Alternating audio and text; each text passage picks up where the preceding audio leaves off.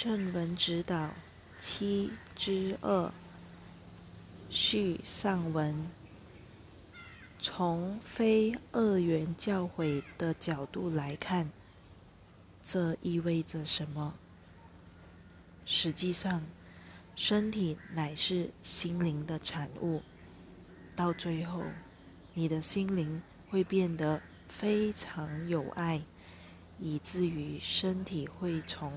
物质层次消失，它不会再以你目前所知的形式存在。这也是我在地球上的最后意识之经历。当时我的心灵非常专注于爱及灵性事业，以至于身体可以说成了我所玩耍之物。我能够随心所欲的显化或不显化身体，因为我不再认同物质世界以及这样的世界所带来的苦难。我用爱来看待所有人，即使他们生病了，我也视他们为健康的人。如果他们凶恶及愤怒，我会心怀宽恕。由于我的心灵经历了全然而彻底的转化，我的身体便消失了。他不再需要扮演受害者的角色，这是身体通常会扮演的角色。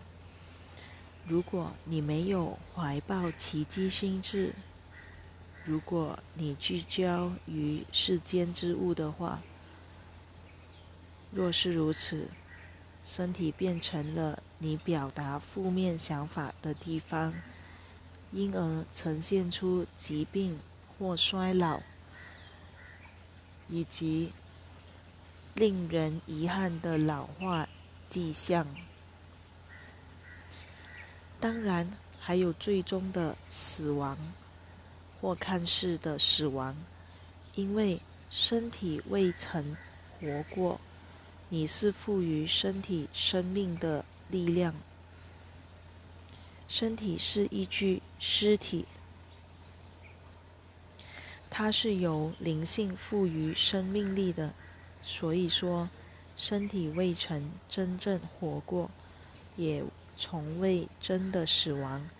身体是爱所居住之处，它是因为你的灵性渴望体验这个分裂的形式一段时间而制造出来的。